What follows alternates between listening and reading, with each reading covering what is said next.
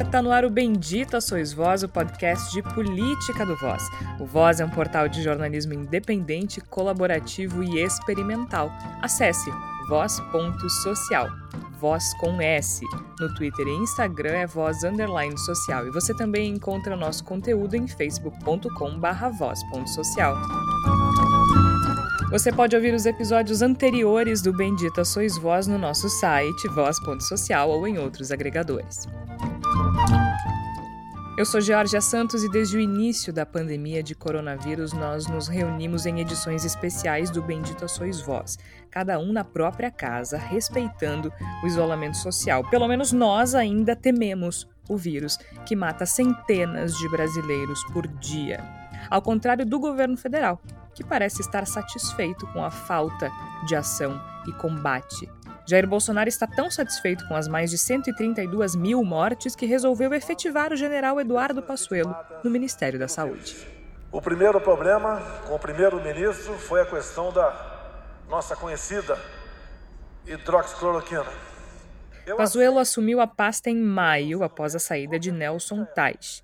Ele também ignorou o recado do primeiro-ministro da Saúde, Luiz Henrique Mandetta, lá em março. A gente deve entrar em abril e iniciar a subida rápida. Essa subida rápida vai durar o mês de abril, o mês de maio e o mês de junho, quando ela vai começar a ter uma tendência de desaceleração de subida, o mês de julho ela deve começar o platô. Em agosto, esse platô vai começar a mostrar tendência de queda, e aí a queda em setembro é uma queda profunda, tal qual foi a queda de março. Apesar de elogios de apoiadores e da família Bolsonaro, que acha que ele está fazendo um grande trabalho, o Brasil continua como case de fracasso no combate à doença. Agradeço ao senhor presidente da República a confiança plena à época quando fui chamado para ombrear com a equipe do governo federal no Ministério da Saúde em meados de abril, no momento mais crítico da pandemia pelo coronavírus.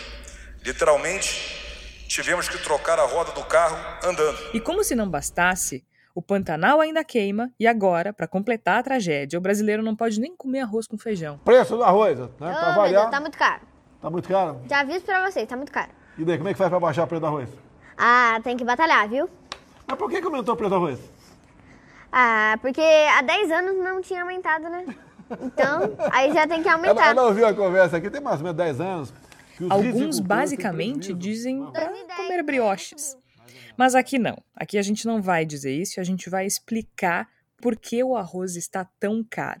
E por que sim é culpa das políticas do governo federal. Mas eu não vou ficar aqui tagarelando sobre isso sozinha, porque eu entendo de política, mas as tretas de economia são contigo, Tércio Sacol. Tudo bem? Tudo bom, Georgia, ouvintes, Igor e Flávia. É, este que é mais um capítulo do governo Jair Bolsonaro. O que me parece mais é, extasiante nesse momento, no, na gravação do dia 15 de setembro aqui, é por quanto tempo mais a gente consegue fazer programas, e fazer programas é onde menos, mas sofrer, o Brasil sofrer com, com episódios de tragédias semanais, né? Quanto tempo mais a gente consegue é, suportar um governo que dá de ombros para absolutamente todas as dimensões sociais, ambientais, políticas e econômicas que nós estamos experimentando no nosso dia a dia. É, para não falar em paralelo, né, Georgia, a, a, despeito da desaceleração que foi prevista por, por um ministro lá no passado da, da curva de, de óbitos, nós ainda temos uma média na casa de mais de 700 pessoas morrendo todos os dias, né? São acidentes aéreos acontecendo todos os dias no Brasil. A questão toda é que a gente está tão cercado de tragédia que tragédia é basicamente a naturalização. Se a gente liga a TV e não tem tragédia, parece que é um dia atípico no país. A gente acaba se anestesiando com isso, né? Mas além do Tércio também participam a Flávia Cunha. Como vai, Flávia? Vamos indo, né, Georgia? Eu acho que é um momento muito difícil, como o Tércio comentou, né? Eu acho que é, acho que tragédias é o que mais tem no Brasil, né? Acho que a gente está vivendo esse 2020, está muito difícil, realmente, né? Acho que tem essa questão aí também do Pantanal, que a gente precisa falar, né?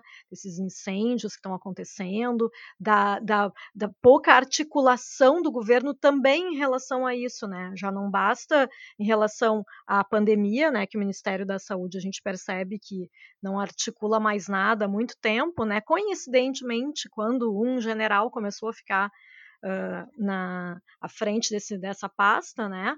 Mas também, né, nessa questão aí do, do, dos incêndios que estão acontecendo no Pantanal, o governo pouco está fazendo. Pouquíssimo, aliás, como em tudo, não é, Igor Natush? Seja bem-vindo. Muito obrigado, Georgia, Flávia, Tércio, ouvintes do Bendita Sois Vós a gente vive um momento, como bem colocou o Tércio, de tragédias que se, se acotovelam umas por cima das outras para nos atingir. Né? A gente não consegue ter realmente, aí usando quase clichê das redes sociais, um minuto de paz. Né? O Brasil não, não tem tido um minuto de paz. Mas eu acho que a gente tem que também tentar interpretar isso como uma exigência de movimento da nossa parte. Eu acho que as coisas acontecem também para exigir que a gente saia da nossa posição de letargia, que a gente saia dessa posição de apenas assistir as tragédias, sofrê-las e chorá-las. A gente precisa começar a reagir. E me parece cada vez mais que tudo, todas as coisas que nos envolvem, todas as coisas que vamos tratar nesse programa, desde o preço absurdo do arroz até a tragédia uh, incalculável que nós estamos vivenciando no Pantanal, tudo isso exige que a gente reaja.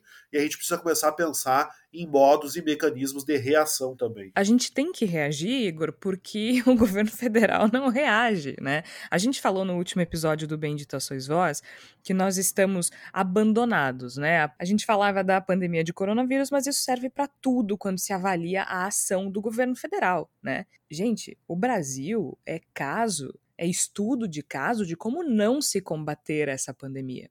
A gente não pode esperar que esse governo reaja a alguma coisa, porque se não reage diante de 132 mil mortes, vai reagir com relação a quê? E aí há muita gente, Igor, que diz o seguinte: que não, que não é culpa do Bolsonaro, que essa doença matou milhares, eh, milhões de pessoas no mundo inteiro, que não havia uh, o, o, que ser feito, uh, ou então que a gestão de saúde ela é responsabilidade dos estados e municípios e tudo mais. E aí a gente uh, começa a fazer alguma pesquisa sobre como outros países lidaram com a crise e a gente percebe que isso é uma grandíssima mentira, né? Essa semana se falou muito no Senegal. O Senegal, um país africano com um PIB per capita cinco vezes menor que o do Brasil, Brasil, pouquíssimos médicos no país inteiro, acho que menos de 100 leitos de UTI com, uh, com ventilação mecânica no país inteiro, um país grande que tem 16 milhões de habitantes, e o Senegal conseguiu controlar com teste e rastreio de contactantes, né? E, e, tratando o coronavírus como algo que tem que ser temido. E o que, que a gente tem como, como uh, consequência? Menos de 300 mortes. Aqui são 132 mil mortes. Então, sim, a gente não só pode, como deve responsabilizar o governo federal e principalmente o general Passuelo e o presidente Jair Bolsonaro, que colocou o general Passuelo lá, porque o Passuelo está lá há quatro meses. É o ministro que ficou mais tempo diante da, uh, na pasta durante essa crise, né, Igor?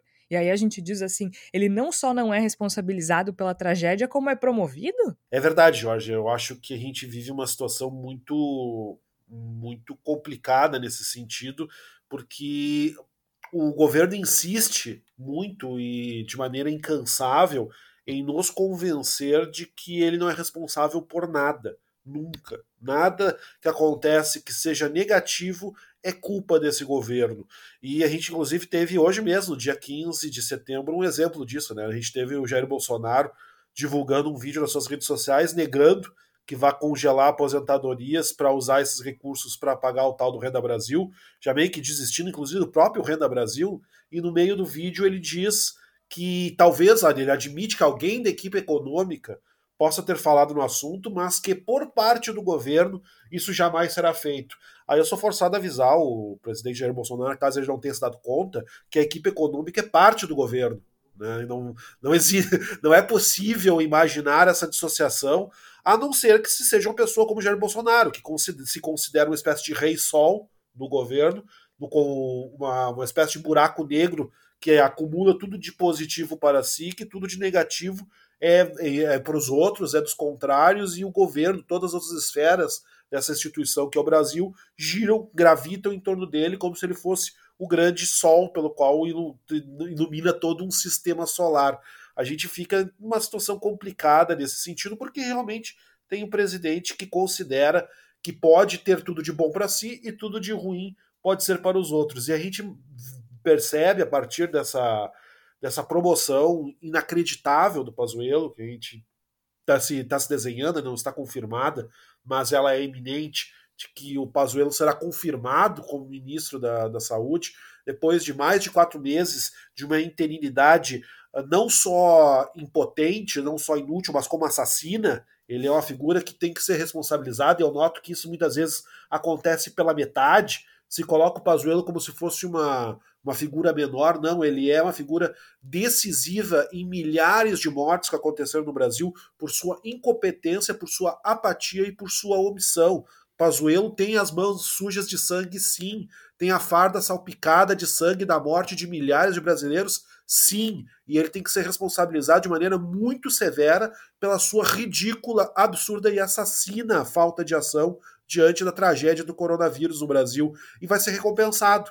O governo Jair Bolsonaro, a figura de Jair Bolsonaro, porque Jair Bolsonaro acha que é o governo e que o resto é uma outra coisa que está colada a si, que vi, como se fossem hienas que se alimentam da, das sobras que restam do grande governante, Jair Bolsonaro vai recompensar Pazuello por sua omissão assassina, mas servil, mas capacha, mas disposta a lamber as botas do chefe, com o cargo de ministro da Saúde, como se tivesse feito qualquer coisa de positivo e não iniciado e tocado adiante uma tragédia inacreditável do ponto de vista de saúde no país. E é uma espécie de realidade paralela, às vezes, eu acho, que a gente tá, na qual a gente está inserido, porque se a gente pega, por exemplo, o Twitter do Eduardo Bolsonaro, né, um dos filhos do presidente Jair Bolsonaro, o Eduardo, que é também deputado federal por São Paulo, e ele disse o seguinte, abre aspas, os que criticam o general Passuelo não conseguem apontar algo para dizer porque ele faz X errado.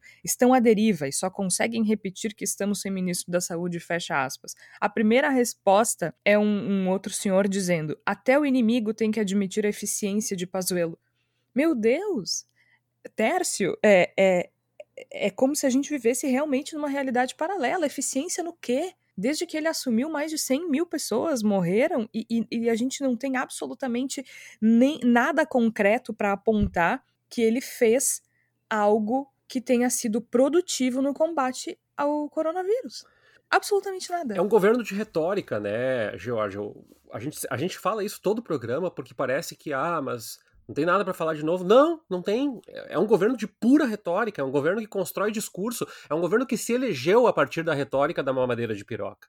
Né? Então, é, o, que, o que me chama atenção e, e, é que eu já vi entre alguns colegas de diferentes vertentes aí, liberais e, e progressistas, dizendo que nós não podíamos esperar coisa muito diferente com Taishi ou Mandetta. E eu acho que sim, nós poderíamos esperar coisas muito diferentes.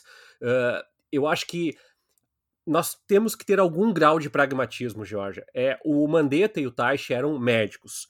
E como médicos, entendem o cenário de uma pandemia a partir da detecção, a partir do rastreamento, a partir do isolamento. Um médico ele pode até ser um negacionista, mas em grande parte eles receberam uma formação, assim como o jornalista para apuração, o médico para a saúde coletiva para salvar vidas. Então, é, se as pessoas estão perguntando, mas o que o, o Pazuello poderia ter feito diferente? Eu elenquei aqui mentalmente alguns aspectos. A recomendação e a tratativa com governos estaduais de políticas de flexibilização e isolamento social mais consistente. Uh, políticas de articulação para a distribuição de medicamentos que sejam efetivos, não medicamentos como a cloroquina, porque o Bolsonaro idealizou um estoque massivo de cloroquina para metralhar até o final das nossas vidas. É, terceiro, uma articulação para que os respiradores não dependessem da exclusiva política dos estados e causasse, sim, escândalos de corrupção, como nós estamos é, vivenciando agora, experimentando nas investigações da Polícia Federal em diferentes regiões. Mas o ponto é: faltou uma articulação, faltou uma lógica que, sim, mal ou bem estava sendo constituída em março, ainda que nós pudéssemos é, crivar o mandeta de críticas, ainda existia algum tipo de tratativa. Quarto, uma articulação de políticas para enfrentamento em diferentes etapas da pandemia junto aos secretários estaduais da saúde. Cada secretário da saúde acatou o seu próprio planejamento. Isso poderia acontecer de outra forma? Claro que poderia, mas a questão toda é que o ministro simplesmente lavou as mãos. E quinto, não se pronunciar com transparência e informação durante o momento onde os brasileiros passam pela sua maior causa de mortalidade na história recente de um ano no Brasil. Então, assim, nem Uh, uh, problemas cardíacos mataram tanto no ano passado quanto o coronavírus está matando este ano. E nós estamos em setembro. Por mais que ainda tenhamos uma faixa de 700 ou 600 e alguma coisa mortes por dia e estamos caindo, nós ainda teremos no mínimo mais alguns 4 ou 5 meses de algum índice de mortalidade e nenhum índice de mortalidade é aceitável. Então, a grande questão para mim, Jorge, é talvez traduzir em miúdos aí, como falam os antigos, é o Pazuello, uh, ele não é só incompetente. Ele sabe da dimensão da sua incompetência e mesmo assim acatou. É mais ou menos é, como alguém me chamar e dizer assim, olha, Tércio, o que, que tu acha de assumir aqui a, a, a Secretaria ou o Ministério da Agricultura? Eu vou dizer, não, eu não entendo de agricultura. Não, mas é um cargo político. Não, mas eu posso provocar desabastecimento, mas eu posso inflacionar preços, eu não posso assumir isso. E Pazuello falou, não, eu posso, eu posso. É um governo de inaptos, por que, que eu não posso ser um inapto que, que tenha visibilidade? E tudo isso, né, lembrando, Georgia, Flávio e Igor, claro, tem mais fatores que isso, mas em grande parte por um ego descontrolado da pessoa que comanda a presidência da República é, com nenhuma inteligência, com nenhuma capacidade técnica, que é o Jair Bolsonaro, que começou a se enciumar com a visibilidade que o Mandetta tinha no controle até então uh, da informação da pandemia. Os brasileiros, para quem não lembra, lá em, em meados de abril e, e maio, uh, final de março e abril, uh, paravam para assistir a televisão para saber o que o Mandetta ia dizer e qual era a recomendação.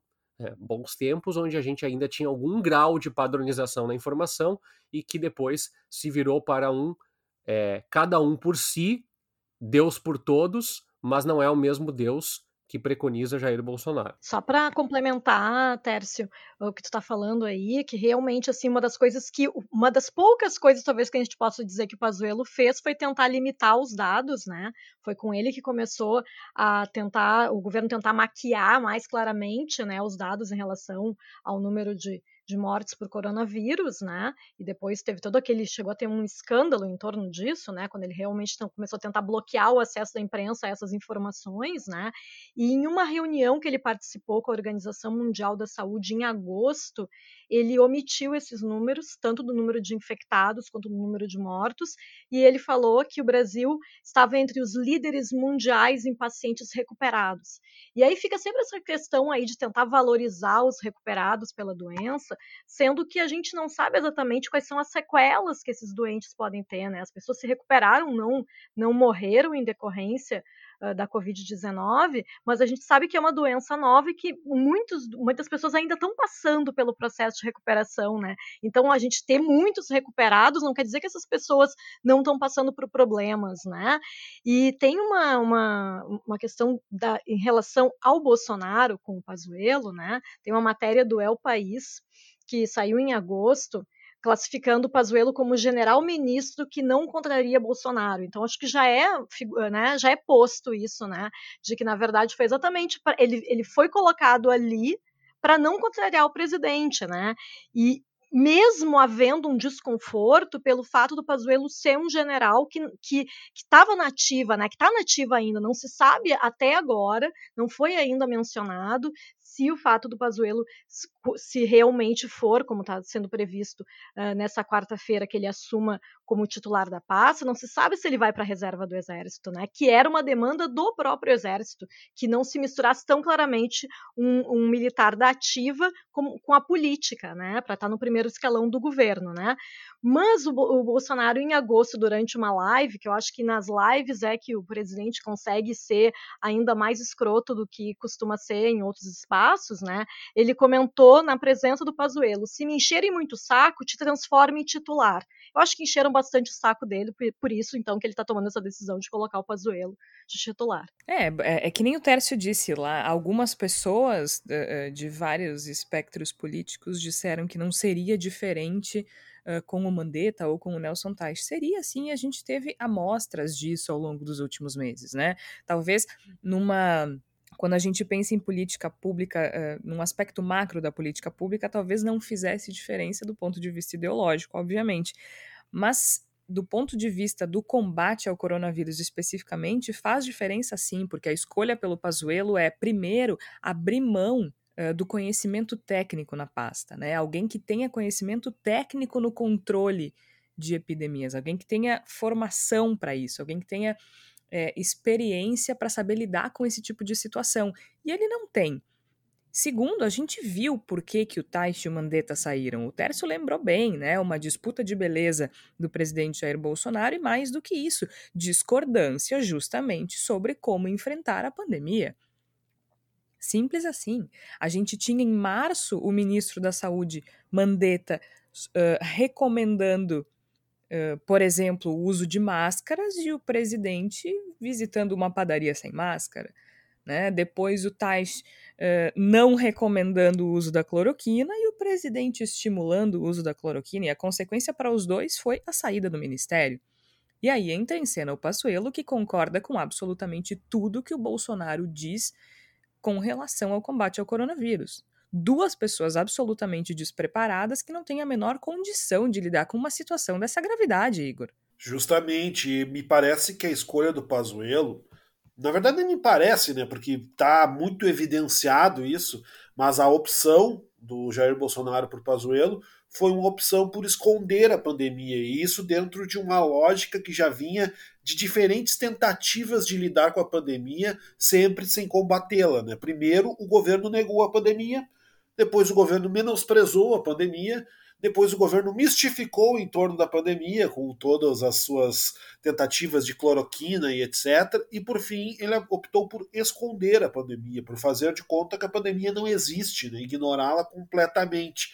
E isso acabou se cristalizando a partir também de um cansaço né, absolutamente natural das pessoas, da população brasileira, e um sentimento de desamparo com relação ao poder público, acabou se cristalizando como talvez de todas essas estratégias a que teve um sucesso maior dentro do que deseja o governo federal. Então, Pazuello é recompensado com a sua efetivação como ministro da Saúde, muito por ter sido a figura que conseguiu tocar para frente o que Bolsonaro sempre desejou com relação a pandemia, que a pandemia não fosse um assunto, que a pandemia não fosse uma questão nacional, que as mortes decorrentes da pandemia fossem naturalizadas ao máximo, e infelizmente elas estão naturalizadas no Brasil. O Brasil naturalizou uma quantidade inacreditável de mortes diárias causadas pelo, pela Covid-19, está naturalizada e não se pode tirar Pazuello desse projeto, não se pode agir como se Pazuello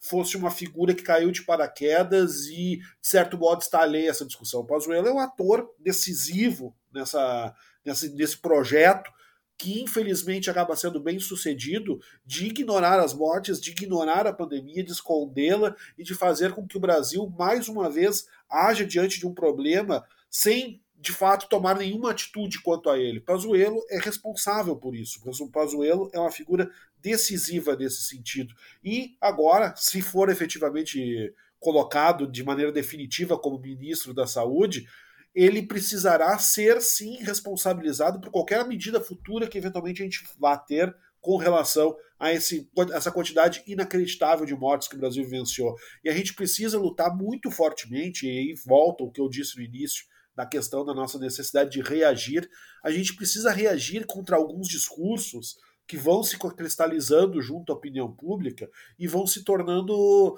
não digo verdade, mas vão se tornando legítimos como móvel de discussão. Né? Começa a se dizer, por exemplo, que o Brasil, ah, o Brasil está praticamente vencendo o, o coronavírus. O Brasil nunca enfrentou o coronavírus. O Brasil nunca fez um enfrentamento a essa doença. O Brasil nunca enfrentou a pandemia. O Brasil não pode vencer algo que nunca enfrentou. O Brasil ignorou a pandemia, o Brasil fez pouco caso da pandemia, fez pouco caso das mortes das pessoas vitimadas por essa doença. E isso precisa ser cobrado e tem que se tornar uma meta muito grande de todos que se, que se levantam, que se erguem contra o estado de coisas que tomou conta do nosso país, de que essas mortes não podem ser ignoradas e a gente não pode permitir que figuras como Jair Bolsonaro e sim como o futuro ministro Pazuello passem em brancas nuvens como se tivessem feito alguma coisa. O que eles fizeram foi mal ao país, o que eles fizeram foi plantar morte no país e ainda precisamos lutar todos os momentos para que eles sejam responsabilizados por isso que fizeram. Fez pouco caso e continua fazendo. O governo federal continua fazendo pouco caso dessa epidemia, dessa pandemia, desse vírus. Se não fizesse, não estaria minimizando e dizendo que está indo embora. Bom, começar que o Bolsonaro diz que está indo embora há meses, né? Mas agora eles dizem porque a, a curva da, das mortes começou a cair um pouquinho, está indo embora. Está indo embora? Centenas de pessoas morrem todos os dias. Isso é um escárnio. Isso é, isso é cruel, isso é vil. E o Tércio elencou muito bem tudo o que o governo poderia ter feito, tudo que o Ministério da Saúde poderia ter feito ao longo desses meses. Mas ainda, se a gente pensar em coisas uh, menos relacionadas a políticas públicas, e aí a gente volta para a questão da narrativa, que nesse governo é sempre tão forte, né, sempre tão determinante, a gente vê, por exemplo, alguns erros, alguns equívocos, entendimentos distorcidos do, do, do ministro da Saúde, que é uma coisa impressionante. Vocês lembram, por exemplo, que o Passuelo disse é, se eu não me engano, logo depois que ele assumiu que o Norte e o Nordeste estavam sofrendo mais porque estariam passando, estariam mais próximos do inverno do hemisfério norte. É, são coisas que pequenas que mostram como essa pessoa está desconectada da realidade das coisas. No início desse episódio, eu citei o caso do Senegal. Aliás, só para dar o crédito direitinho, essa reportagem é da NPR, mas esses dados com relação às mortes até setembro são do Twitter do biólogo Atila Yamarino. Como foi que eles controlaram? Testagem e rastreamento de contactantes. E aí a gente pega, por exemplo, uma reportagem do UOL de 7, 17 de julho, desculpa, de 2020, cujo título é o seguinte: Pazuello diz que testagem não é essencial e critica protocolo inicial. Tá? Isso em julho. Aí a gente pega uma outra reportagem de 10 de agosto de 2020 da agência Estado. Pazuello admite erros no protocolo da saúde e fala em apoio ao isolamento. E assim, a gente vai pesquisando sobre todas as ações do ministro Pazuello nos últimos meses e essa é uma constante. Ele afirma uma coisa, diz que errou, diz que vai mudar o protocolo. Inclusive teve uma audiência, se eu não me engano, na Câmara dos Deputados em que ele foi questionado por vários parlamentares e ele diz que os protocolos são constantemente adaptados com base nas descobertas. Basicamente, ele diz que os protocolos mudam a cada dois, três dias me expliquem onde isso é, é, é, é, controle, de que forma isso vai impedir que, uma, que um vírus tão grave se alastre no país. É, é, simples, é uma pessoa que não tem condições de estar diante de uma pasta tão importante durante a pior epidemia do século. É simples assim. Agora, Flávia, uh, essa militarização do governo não parece ser um problema para ele, óbvio, né? Pois é, eu acho que tem a, essa outra camada, né, que a gente tem que se preocupar, né, além, claro, dele estar tá à frente de uma pasta que é tão, que deveria ser tão importante nesse momento, né, porque testagem em massa é uma coisa que a gente nem ouve mais falar, né, nem, nem nunca nem vi, né, ninguém nem mais fala sobre isso, como se não fosse necessário, né, mas o, o, o Pazuello, pouco que ele fala com a imprensa, né, ele se preocupa em defender, né, de uma forma bastante corporativista o exército, né, em entrevista revista a revista Veja, ele foi questionado sobre isso, né, por ter colocado tantos militares dentro do Ministério da Saúde. E daí a resposta dele, eu achei, eu achei muito preocupante, né, porque ele fala assim: qual é o problema nisso? O militar é um recurso humano formado e pago pelo contribuinte. Esse estigma precisa acabar. Só lembrando, né, se valendo da, da, sociologia aqui, né, o estigma social é um conceito de que quem leva o estigma passa por algum tipo de preconceito que leva à marginalização, né.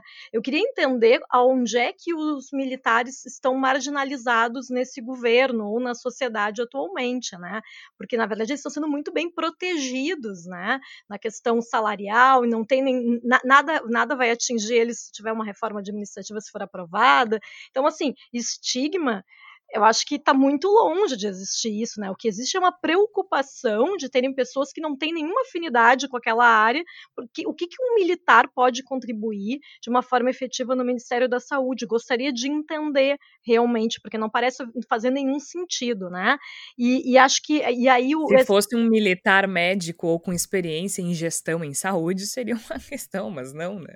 Não, é exatamente, porque, por exemplo, o, argumento que eu tenho visto nas redes sociais é de que o general Pazuello, é, ele é especialista em logística. Ah, não, mas então ó, isso aí vai ajudar bastante não está ajudando, a gente percebe, né? Eu acho que já, já, já foi bem demonstrado aqui pelo que vocês falaram, né? E que por tudo a gente sabe isso. E, e sabe que me espantou muito uh, nessa segunda-feira à noite, quando saiu essa informação de que o Pazuello uh, seria uh, colocado como titular da pasta realmente depois de tanto tempo como interino, foi uma naturalização da notícia, assim, ah, só assim, ah, ele vai ser, sabe, não, não vi vi pouco viés crítico nisso, né? E, e, e demorei para encontrar informação de, de, dizendo que não se sabe ainda se ele vai para reserva ou não. Então, isso não é visto como, como, uma preocupação que um general esteja à frente do, do ministério tão importante quanto da saúde no momento de pandemia.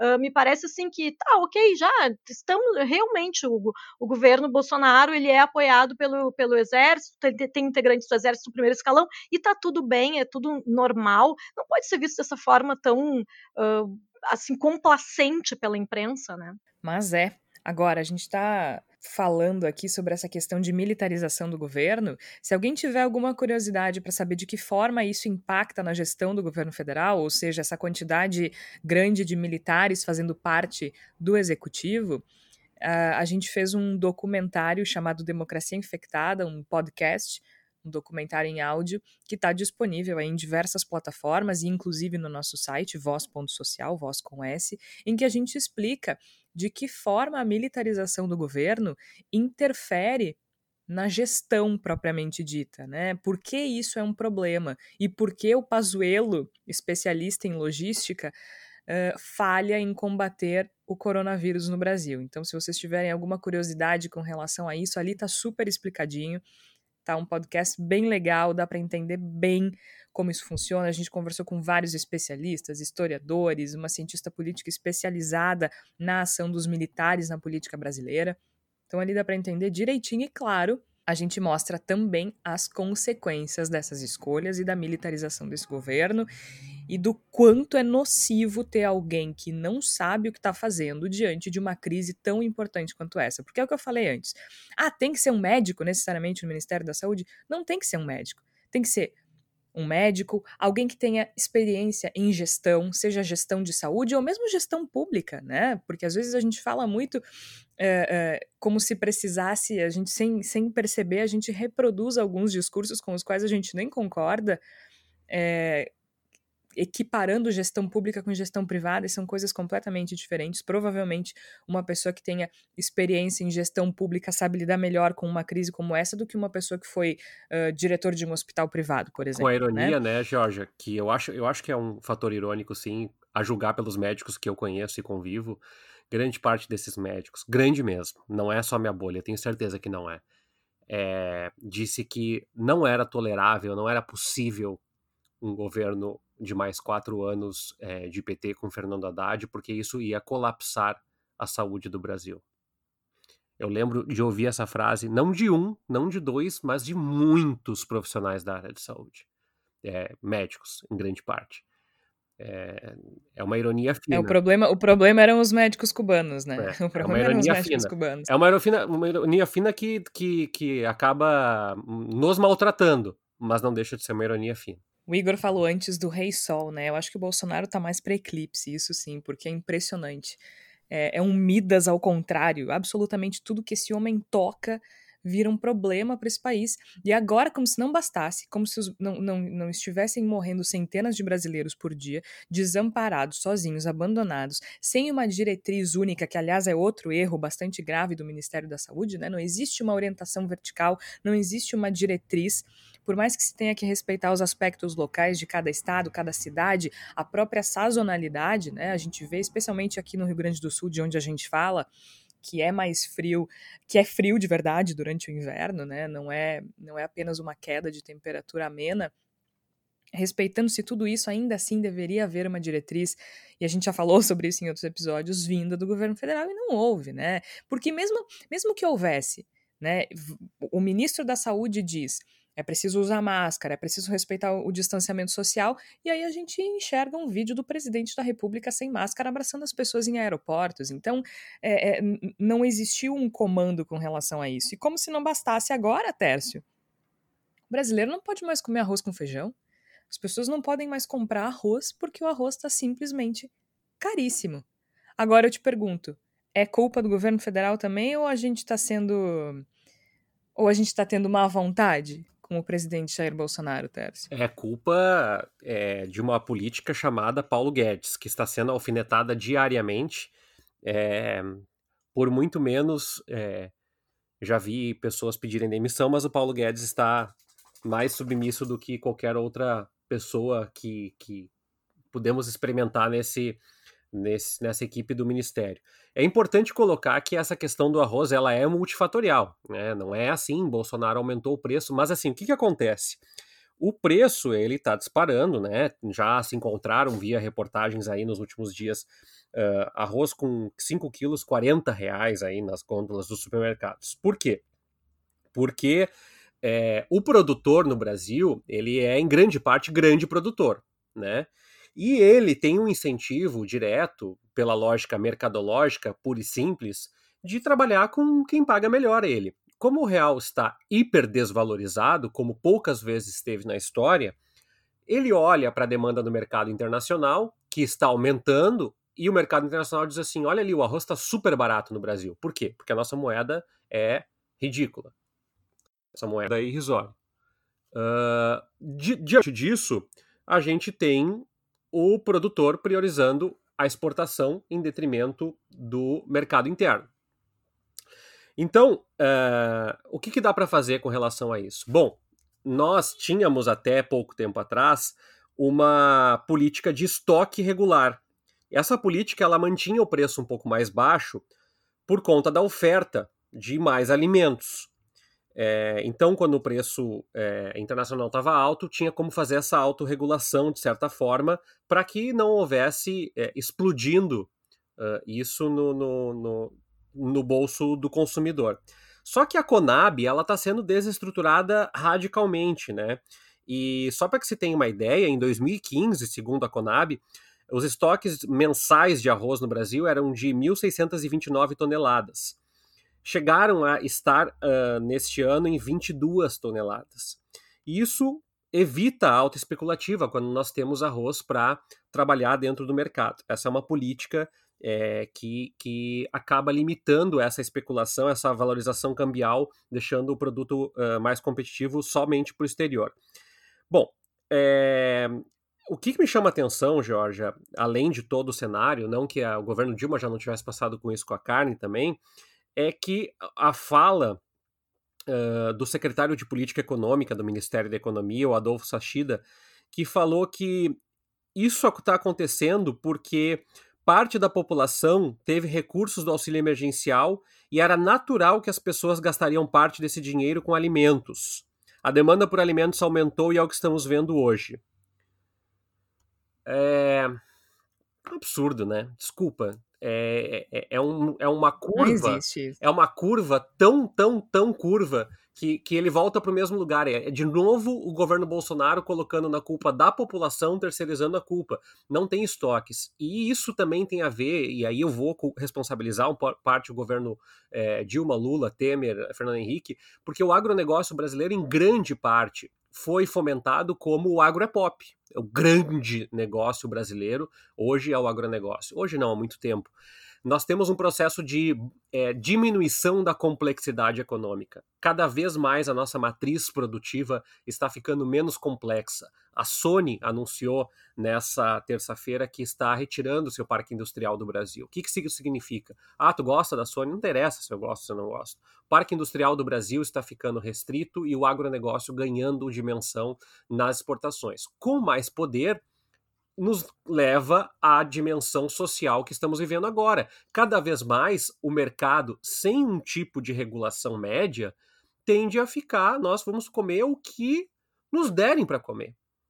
Nós vamos uh, uh, depender do Estado, o que é irônico num governo liberal, não mais para regular os preços, mas para esperar as relações do Estado com o agronegócio para saber como está flutuando o, o, o, comércio internacional.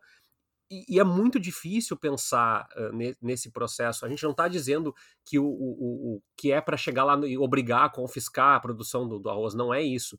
Mas quando vai lá o setor supermercadista e fala comam massa, quando vai lá o Bolsonaro e pede sensibilidade do setor supermercadista, isso não é só é, burrice ou é, debilidade cognitiva.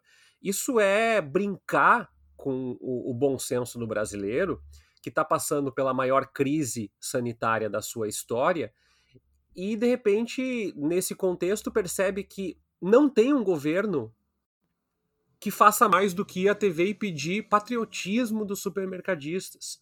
É, o que nos denota de novo, né? O Lula frase dizer que ainda bem que a pandemia veio para mostrar o Estado. Frase lamentável, como tantas uh, do, do ex-presidente. Mas a questão toda é que o Estado se mostrou muito importante nas políticas é, monetária, fiscal, econômica aí ao longo dos últimos tempos. E diante desse cenário, quando falarem para você que não poderia ter sido feito nada, poderia. Nós poderíamos ter uh, uma política que estimulasse um, uma produção de arroz, como é feita em grande parte pelo movimento dos trabalhadores sem terra. Ah, tu é a favor? Não, é, eu ia chegar aí, né? Porque enquanto a gente está refém do agronegócio, né, Tércio, a gente percebe que o maior produtor de arroz orgânico da América Latina é tratado como um movimento terrorista. É isso, é isso, Jorge. E aí uma grande questão é. Uh, tem muita gente se atendo, e eu, aí eu vou terminar minha, meu raciocínio dizendo que nós, jornalistas uh, da grande imprensa, fizemos um bom trabalho na contextualização, mas nós não tratamos os culpados como culpados. Nós falamos assim: olha, o agronegócio, tu vê, eles precisam exportar, né? Porque o preço é melhor. E aí a gente fala assim: mas vamos dar receitas para substituir o arroz. Desculpa, Georgia, o caralho. Da onde? Que falta de respeito, que falta de sensibilidade, que falta de humanidade. Não é isso que o jornalismo deve fazer. O jornalismo deve contextualizar, explicar e reportar por que nós somos reféns do agronegócio. E outra coisa que eu não coloquei no elemento inicial: a produção de arroz no Brasil está caindo, também porque não há estímulos à produção de qualquer coisa que não seja, não seja soja. O Brasil hoje é, é, é, é, um, é um país agroexportador. Não é um país agroprodutor, é um país agroexportador.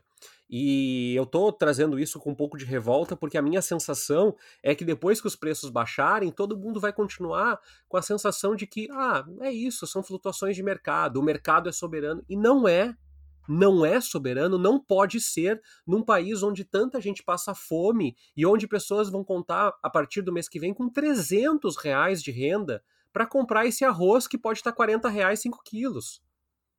Então, eu, eu, eu peço desculpas aos ouvintes pela indignação, mas uh, eu acho que se amarrou muito mal a discussão e agora, em decorrência de tantas outras tragédias, como eu citei lá no início, nós já nós já esquecemos de novo e já tem gente dizendo assim: ah, quando era com PT, a inflação não era ruim. A inflação é sempre ruim. A inflação é, corrói o poder de compra das pessoas, especialmente as pessoas que não têm como fugir dela. Eu acho que a tua indignação, Tércio, ela é a minha, ela é de todos que observam o que tem acontecido com relação ao nosso país e, e é totalmente justificada. Para mim, eu pessoalmente, né, felizmente, tenho condições de continuar mantendo a minha dieta mais ou menos do mesmo modo que era anteriormente, eu me sinto ofendido quando eu vejo uma manchete dizendo ah, quais são os alimentos que se pode utilizar para substituir o arroz. Eu fico ofendido quando eu ligo a televisão no sábado de manhã e vejo pessoas sugerindo que se use couve-flor como substituto para o arroz, que use o brócolis como substituto para o arroz, inclusive porque não são substitutos coisa nenhuma, né? Brócolis e couve-flor são hortaliças, o arroz é um cereal. Não tem, não, não, a gente não está substituindo nada aqui. E me parece que a gente reclama tanto de quando se fala do jornalismo está perdendo a sua utilidade, está sendo contestado por todos os lados, e sim, é verdade, eu acho que se cria uma campanha anti-jornalismo que é muito mais negativa do que as pessoas que a promovem possam talvez imaginar e que vai ter na medida em continuar dessa forma, efeitos nefastos sobre a democracia brasileira, ainda maiores do que o que nós já estamos vivenciando, mas um jornalismo que, diante de uma situação absurda como essa que a gente vivencia, de, de, das pessoas não terem dinheiro para comprar arroz, arroz é cesta básica, arroz é, é item básico do nosso país, da alimentação, alimentação do nosso país. base do brasileiro, Exa né? Exatamente.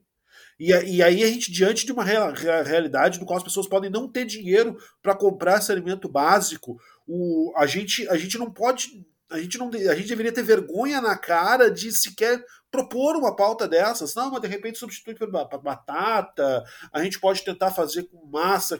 Não, não, não. Nosso, a gente tem que questionar em todos os momentos como é possível que o Brasil esteja vivendo uma situação dessas no qual é impossível comprar arroz.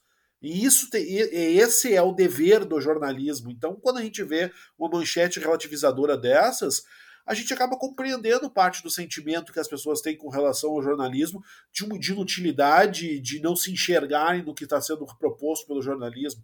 A gente fica numa situação que fica difícil de defender a classe, defender o, o fazer jornalístico, quando se coloca uma manchete dessa, tem que dizer, não, não, pera um pouquinho, não, não, o jornalismo que eu defendo não é o jornalismo que, que busca alternativas para não ter arroz.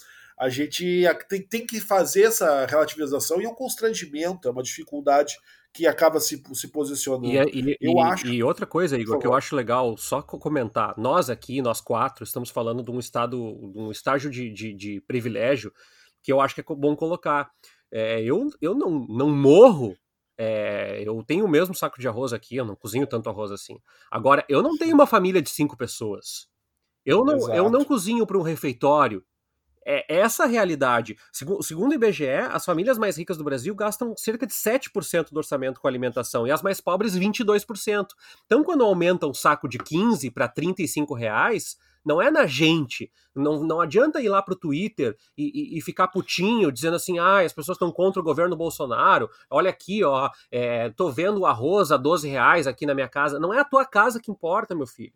A questão toda é que tem gente que está sem acesso ao arroz no supermercado e tem gente que precisa desse arroz porque não alimenta uma pessoa da família. Alimenta cinco, seis, sete, dez pessoas e o arroz já é o produto mais barato. Não vem com papo de macarrão, não é assim que, as, que, que, a, que, a, que a fita anda. Eu, eu, me indigno um pouco com isso, porque o discurso jornalístico, que tu fala bem isso, Igor, às vezes parece que a gente continua falando para pessoas como a gente pessoas Exato, que têm ensino superior e que podem saber e podem encaminhar e pegar uma bicicleta e ir ao outro mercado. E a vida não é assim. A impressão que eu tenho é que, às vezes, se tu apresentar esses dados dizendo que as famílias mais ricas gastam 7% do orçamento com comida e as mais pobres 22%, alguém vai te dizer que os mais pobres têm que comer menos.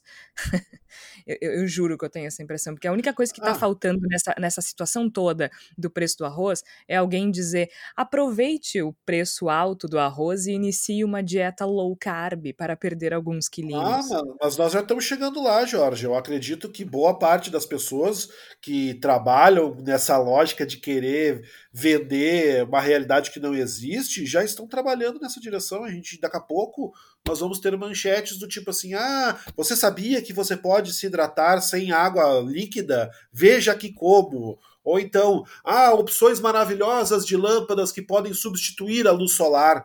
É, é, é, é isso que, nós, que, que, é a nossa função, é para isso que nós, nós nos tornamos jornalistas, que trabalhamos como jornalistas, para vender ilusão e para vender um discurso que, como bem colocou o Tércio, não é, não, é um discurso que cabe uma, uma, uma, faixa muito pequena da população, que, que, não, que ignora completamente que a ampla maioria da população precisa de arroz para sobreviver, não é, pra, não é o luxo, não é a, as pessoas comem arroz demais, elas gostam muito de arroz, por que, que não deixam de comer arroz de vez em quando? Não, elas comem arroz todos os dias, porque se não comerem arroz, elas morrem de fome.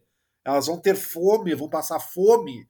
É isso que a gente tem que falar, é isso que a gente tem que dizer. E a gente tem que questionar que política é essa? Que política econômica é essa? Onde é que está a nossa segurança alimentar que permite que o produto que é absolutamente básico para a população brasileira se alimentar se torne impossível de comprar, que as pessoas passem pela, pela, pelo corredor do, do qual se vende arroz no supermercado para dar uma olhadinha porque não podem comprar. É esse o absurdo e, e, e eu, eu, compartilho a indignação do Tércio porque a gente a gente está normalizando, está tratando com certa normalidade, com áreas de normalidade, coisas que são absurdas, que coisas que são grotescas, que são ofensivas, que são torpes, são coisas que não se, não se pode aceitar em hipótese alguma. E se a gente continuar assim, a gente vai aceitar tudo, a gente vai permitir tudo, vamos relativizar tudo. E não é a nossa função, não é para isso que a gente existe. Quem diz para comer couve-flor ou macarrão ou qualquer outra coisa, daqui a pouco vai ser papelão, eu imagino,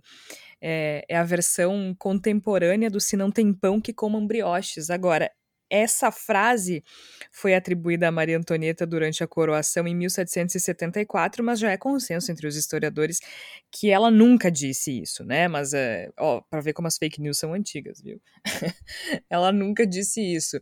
É, mas quem manda comer couve-flor tá dizendo isso, né, Flávia? Quem, quem diz vocês não precisam de arroz, vocês podem comer couve-flor, tá dizendo isso. Tá dizendo que se não tem pão, comam brioches.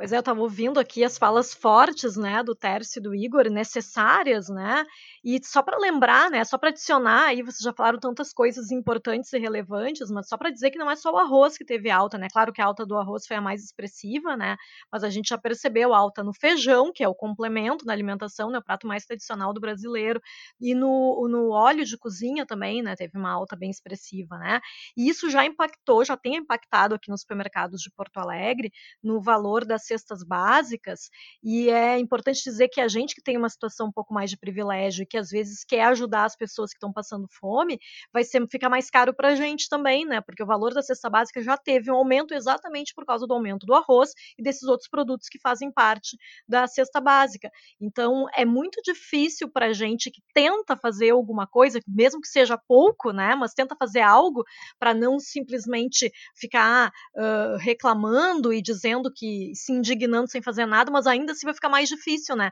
Para as pessoas comuns que não têm muito dinheiro, que são que têm que poderem ajudar quem passa fome, né? E eu acho que é muito uh, importante o que, te, o que vocês estão falando sobre essa questão do jornalismo, né? Porque esse jornalismo Nutella, né? Esse jornalismo que ele é, ele fala sobre os problemas, mas ele tenta, ele tangencia as razões, ele, ele fala de uma forma muito superficial e muito irresponsável, né? Porque realmente aí quando se, se tiver aumento, sei lá, da massa, o que, que vai ser? Vai ficar sempre se trocando, né? Vamos fazer substitutos das, das alimentações e tal tal, sem se falar do, do, da irresponsabilidade que existe e também sem falar, vocês perceberam que esse papo aí de, de se tentar se, se comprar arroz orgânico ou comprar arroz do MST não está sendo comentado na grande mídia, né? Então eu acho que realmente tem um, um papel, a, inclusive, de fazer com que as pessoas fiquem meio alienadas mesmo, né? Ah, realmente é só substituir, tá tudo bem, não é um problema real, né?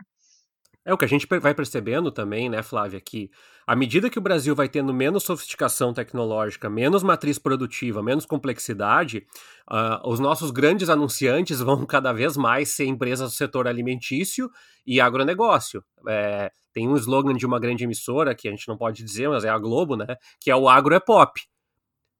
Não, o agro não é pop. O agro, é, o agro destrói, o agro queima, o agro mata, é o, né? O agro, o agro é fogo. O agro pilha. O agro é fogo, o, o agro é incêndio, o agro é destruição. Então, é, eu concordo contigo. Eu acho que é, mostrar a iniciativa e também, principalmente, né? Qual é a dimensão? Eu trabalhei no canal rural é, e, e me orgulho porque eu acho que todas as experiências nos transformam, mas a cobertura do canal rural, e o canal rural até dava algum tipo de cobertura para a agricultura familiar, era muito aquém uh, da cobertura das políticas é, é, institucionais do Ministério da Agricultura. E eu acho que, de novo, né, eu não, tô parodiando o Ciro aqui, eu sei que os liberais odeiam essa retórica. Eu acho que a gente precisa entender se a gente tem um projeto de país. Porque se a gente não tem um projeto de país, a gente entrega para quem paga mais, né? E mais uma coisa, né? Eu consigo imaginar alguém que trabalha com o agronegócio, alguém que tem uma grande produção rural, ficando ofendido com o que a gente está dizendo, mas aí eu tenho que responder dizendo que eu fico ofendido com o seu silêncio. Eu fico ofendido com o agricultor, com o produtor rural que trabalha para ter todos os ISOs, para ter todos os elementos que indiquem uma produção preocupada com o meio ambiente, preocupada com a preservação ambiental e que se mantém silencioso diante de uma tragédia como a gente está vendo no Pantanal. que se mantém silencioso diante do absurdo como que a gente está vivenciando na, nos mercados de todo o país. Então, acho que na medida em que se silencia diante dessa situação, se vai ter, vai ter que sim aceitar e entender que o agronegócio no Brasil ele é um agente de destruição, sim, e tem provocado destruição e tem, e tem se demonstrado ser absolutamente ignorante e contrário às necessidades de ampla camada da população brasileira. Quer que seja diferente, tem que agir para ser diferente. Não adianta apenas ficar esperando que se fale como se fosse uma coisa boa, o que não tem se demonstrado ser nem um pouco bom na nossa realidade. Agora, eh, a gente falou da produção de orgânicos do MST, né, e de, e de como a gente acaba ficando refém uh, do agronegócio. Para vocês terem uma ideia, eu uh, compro sempre frutas e, e vegetais orgânicos direto do produtor, né? Agora, durante a pandemia, eles ainda oferecem o serviço de, de entregar em casa. Então, tem uma cobrança extra do frete, isso está incluído no preço, tá, gente? Tércio falou que a média agora do pacote de 5 quilos do arroz é 40 reais, né, Tércio? Mais ou menos. E isso significa que tá 8 reais o quilo. Tá certa a minha conta? a pessoa faltou a aula de matemática no primário. Uh, 8 reais o quilo. O arroz orgânico, tá? Que pelo menos a família da qual eu compro, em abril custava seis reais o quilo. E a gente sabe que o arroz orgânico ele é mais caro, por motivos óbvios, né? Uma produção menor e tudo mais. Hoje, seis reais, tá? Seis reais o quilo, o arroz agulhinha branco, agulhinha integral e o parbolizado. Agora, em setembro, tá sete e cinquenta. O arroz orgânico direto do produtor, entregue em casa, tá mais barato do que o arroz agro, que de pop não tem nada disponível nos, nos grandes supermercados, nas grandes redes. Só para vocês terem uma ideia da, da diferença ao longo desses meses. E o Igor falou, eu achei para a gente fazer o gancho aqui, que a gente não pode terminar esse episódio sem falar dos incêndios no Pantanal. O agro é fogo, sim. A gente tem, uh, hoje, dia 15 de setembro, saiu uma uma, uma informação de que a Polícia Federal investiga fraudes no sistema do IBAMA para beneficiar donos de terras na Amazônia. E os prejuízos aos cofres públicos é estimado em 150 milhões de reais em função desses documentos falsificados. E outra informação é que as multas do IBAMA despencam consideravelmente apesar do recorde de queimadas no Pantanal e também na Amazônia, né, onde a vegetação foi devastada e os animais sofrem todos os dias. As autuações caíram 22% no Mato Grosso do Sul, que é onde fica a maior parte do Pantanal, né, a maior parte do bioma. Então, eh, de pop tem pouco, né? O agro é fogo, o nosso país está queimando e o governo federal não dá a mínima. Aliás, pelo contrário, né? Para quem viu, é, no Twitter do ministro do Meio Ambiente, Ricardo Salles, ele debochou da nossa cara durante essa semana, porque todo mundo lembra, a gente até vai recuperar aqui, daquela reunião lá, quando o Moro ainda era assunto, parece que faz 10 anos, né? Quando o Moro ainda era assunto, ainda era ministro, o vídeo daquela reunião ministerial em que o ministro do Meio Ambiente, Ricardo Salles, fala que deve se aproveitar o momento do coronavírus para deixar a boiada passar. Então, para isso precisa ter um esforço nosso aqui, enquanto estamos nesse momento de tranquilidade no aspecto de cobertura de imprensa, porque só fala de Covid, e ir passando a boiada, e mudando todo o regramento, e simplificando normas, de IFAM, de Ministério da Agricultura, de Ministério do Meio Ambiente, de Ministério disso, de Ministério daquilo. Agora é a hora de unir esforços. Bom, nesta semana mais precisamente no domingo, dia 13 de setembro, ele fez o favor de colocar um vídeo no Twitter em que ele faz isso de forma literal, tá? Ele em cima de um carro de boi, rindo e abanando. E enquanto isso, o nosso país literalmente queima.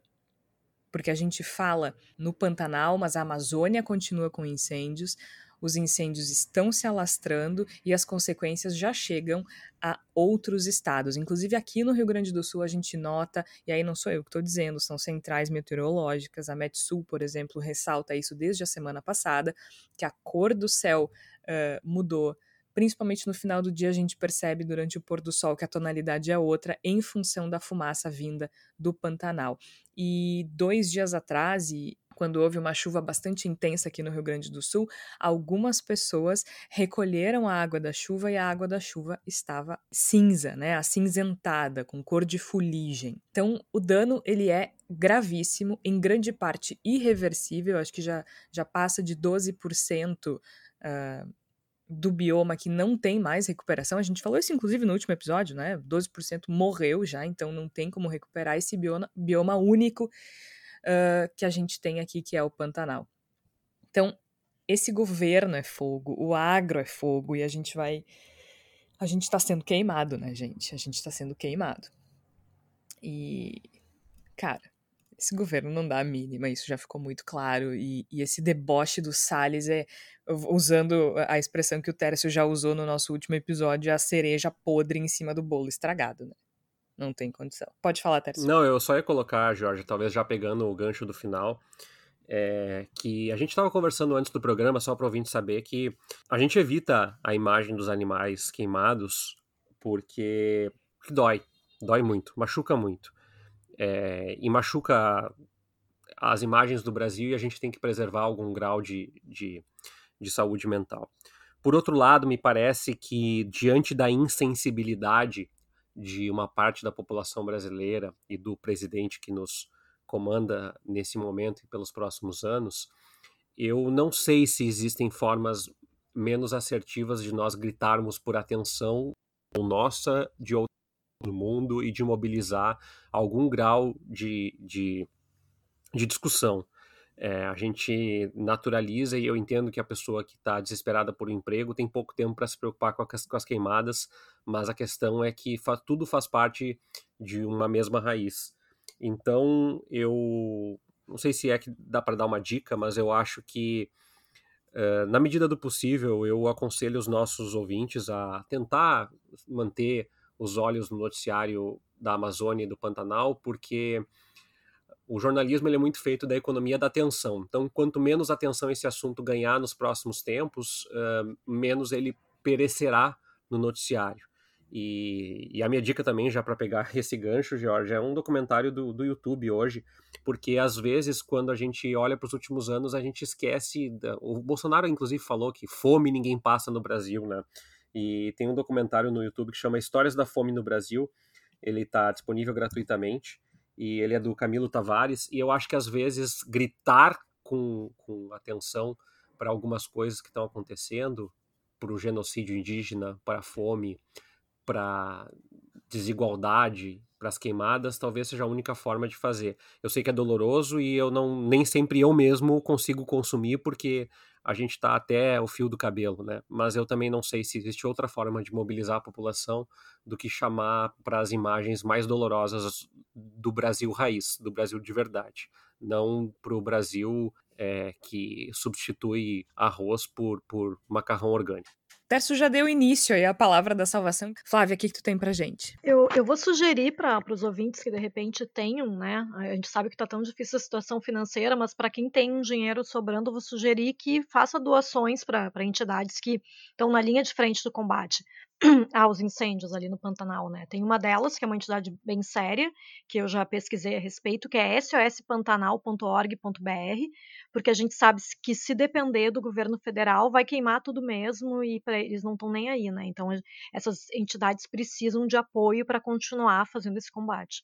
Bom, a minha palavra da salvação de hoje não tem absolutamente nada a ver com o nosso tema, mas é porque eu acho que a gente precisa de entretenimento de boa qualidade que ao mesmo tempo nos faça refletir. Então, eu imploro que todo mundo que puder assista Lovecraft Country, que é uma série da HBO que ataca na questão do racismo por todos os lados e ao mesmo tempo mistura fantasia, mistura fantasma, terror. Indiana Jones, tudo que vocês podem imaginar acontece nessa série maravilhosa, que é uma série produzida pelo Jordan Peele, que vem com uh, já bastante premiado e, e, e uh, elogiado com absolutamente toda razão pelos filmes Nós e o Corra, né, o Get Out. E então assim, eu, eu realmente recomendo que vocês assistam Lovecraft Country é uma série da HBO com a Journey Smollett, o Jonathan Majors, enfim, tem um elenco fabuloso, uma história incrível que nos faz refletir sobre o quão cruel é o racismo e ao mesmo tempo oferece um entretenimento de primeiríssima qualidade. Então, é, a gente deu algumas recomendações na Palavra da Salvação é, com relação aos temas discutidos hoje, mas Lovecraft Country é uma forma de a gente refletir sobre um assunto sério e ao mesmo tempo consumir entretenimento de qualidade protagonizado por atores negros é simplesmente brilhante. E eu fiquei embasbacada com o último episódio, então eu me empolguei, eu disse, eu preciso recomendar, eu preciso que as pessoas assistem, eu quero que vocês três assistam também pra gente poder conversar sobre isso. Com certeza, com certeza. E até tem uma coisa legal sobre o Lovecraft Country, que ele meio que ressignifica a, a própria obra do, do H.P. Lovecraft, né, que é um dos grandes nomes da Perfeito. história do terror e que é uma figura que, infelizmente, para os fãs, eu sou um grande fã da literatura do Lovecraft, era um cara muito racista, era um cara Supremacista tinha... branco. Isso, um... total, completamente. Então a, a série ainda tem esse lado interessante de ser uma ressignificação de uma figura que, embora tenha tido uma contribuição inegável para, para o terror no, mundo inteiro, era um tremendo de um racista. E mais isso faz com que a série seja muito legal. É, só para dar uma contextualizada, é uma série que se passa nos anos 50 nos Estados Unidos, então aquele período pré-movimento uh, uh, pelos direitos civis, extremamente segregado, né? E é muito interessante porque é uma série de drama e terror, então, como eu disse, é, tem, tem monstro, tem fantasma, tem magia. Uh, seitas, é, é, é, absolutamente impressionante e ao mesmo tempo a gente percebe que uh, eles fogem de monstros horríveis, de fantasmas horríveis e coisas horríveis acontecem com eles e mesmo assim o racismo ainda é o monstro maior, sabe? E, e isso é, é, é devastador de, de assistir e pensar em como essas lógicas uh, supremacistas se reproduzem ainda hoje, né? Então isso mexe muito com a gente. É uma série emocionante e sério, mexe com a gente num nível muito maluco, assim, porque a gente chora, a gente fica com medo, a gente ri. Uh, é maravilhosa, assim. Eu cada episódio que termina eu digo série perfeita sem defeitos. Não, não tem, assim. Todo episódio é uma surpresa é extremamente bem feita, então vale a pena. É ficção científica, é drama, é terror. Uh, quem criou foi o Misha Green. A produção executiva é do Misha Green também e do Jordan Peele e, e outras pessoas uh, envolvidas como eu disse, um elenco maravilhoso e, e, vale a pena, vale a pena. A, a, vontade que eu tenho é recomendar isso da Palavra da Salvação absolutamente todas as semanas. Os episódios são é, liberados todo domingo às 10 horas da noite e ainda depois tem um podcast para ter a, a, experiência completa, mas o podcast eu ainda não ouvi, ainda não, não fiz essa. Uh, ainda não fiz essa junção aí de das duas coisas. Mas é isso então, né? A gente vai ficando por aqui. Um episódio pesado, porque como a gente disse lá no início, é tragédia em cima de tragédia, é coronavírus, é o preço do arroz, é o Pantanal queimando, mas a gente segue aqui fazendo o nosso trabalho de explicar que não, não se deve substituir arroz por couve-flor, porque o que está em jogo é muito maior. E a gente vai estar tá aqui toda semana lembrando isso. A você que ouve o Bendita Sois, o Bendita Sois Vós, uh, por favor, compartilhe, curta o conteúdo, espalha, ou como diria Olivia Dutra, espraie o nosso podcast por aí. A gente precisa da. Uh, a gente precisa da audiência de vocês, a gente precisa dessa força aí para que mais pessoas escutem o Bendita Sois Vós toda semana, que está disponível às quartas-feiras, sem falha. Tá certo? Eu sou a Georgia Santos, participaram a Flávia Cunha, o Igor Natush, o Tércio Sacol e a gente te espera na semana que vem. Até lá!